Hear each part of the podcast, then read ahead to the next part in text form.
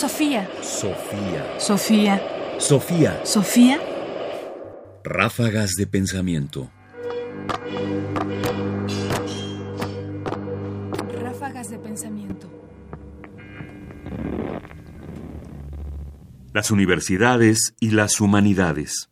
Ahora que se discute si al Consejo Nacional de Ciencia y Tecnología se le agrega o no una H para que sea Consejo Nacional de Humanidades, Ciencias y Tecnología, y además el lugar que debería de ocupar la H en todo esto, se ha abierto la posibilidad de discutir el papel de las humanidades en relación con la ciencia y si las humanidades deberían continuar existiendo y cuál es su relevancia.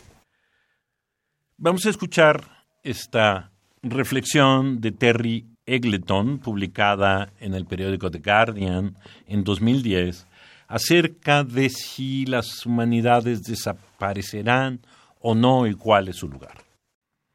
¿Están a punto de desaparecer las humanidades de nuestras universidades? La pregunta es absurda. Sería como preguntar si está a punto de desaparecer el alcohol de los pubs o la egolatría de Hollywood. Igual que no puede haber un pub sin alcohol, tampoco puede existir una universidad sin humanidades. Si la historia, la filosofía y demás se desvanecen de la vida académica, lo que dejarán tras de sí serán instituciones de formación técnica o institutos de investigación empresarial. Pero no será una universidad en el sentido clásico del término, y sería engañoso denominarla así.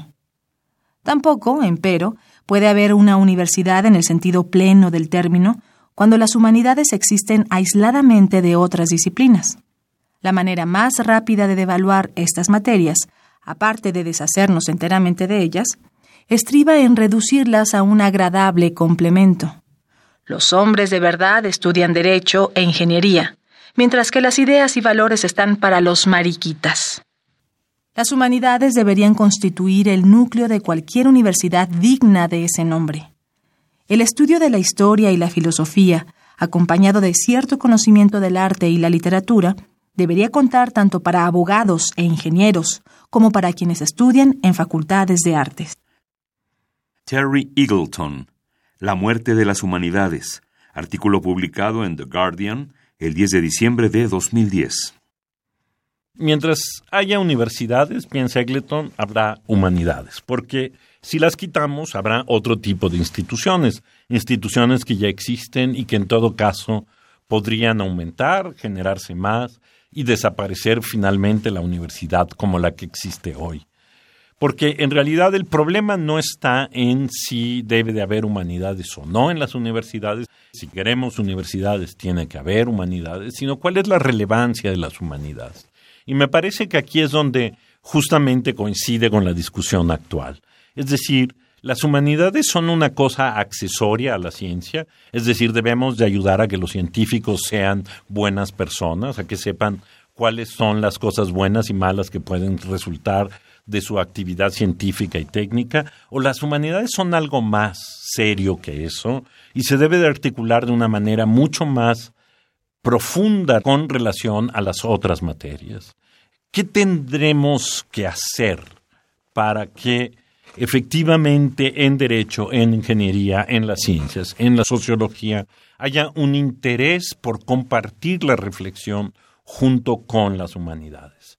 Porque en la medida en que las consideremos accesorias y no centrales, en que pensemos que el diálogo con ellas no puede ser un diálogo que nutra todo, sino solo algo que lo adorne, que lo beneficie, que lo mejore, entonces estaríamos realmente matando la universidad y matando a las humanidades.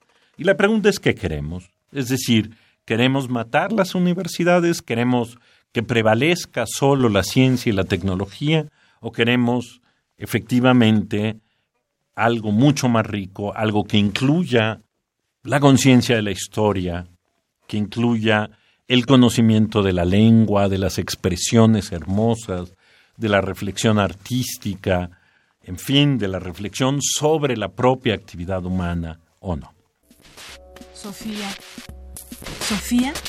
Sofía. Sofía. Sofía Radio UNAM presenta Ráfagas de pensamiento. Más información en la página ernestopriani.com. Busca el podcast en www.radiopodcast.unam.mx diagonal podcast. Comentarios: Ernesto Priani Saizó. Producción: Ignacio Bazán Estrada. Sofía. Sofía. Sofía.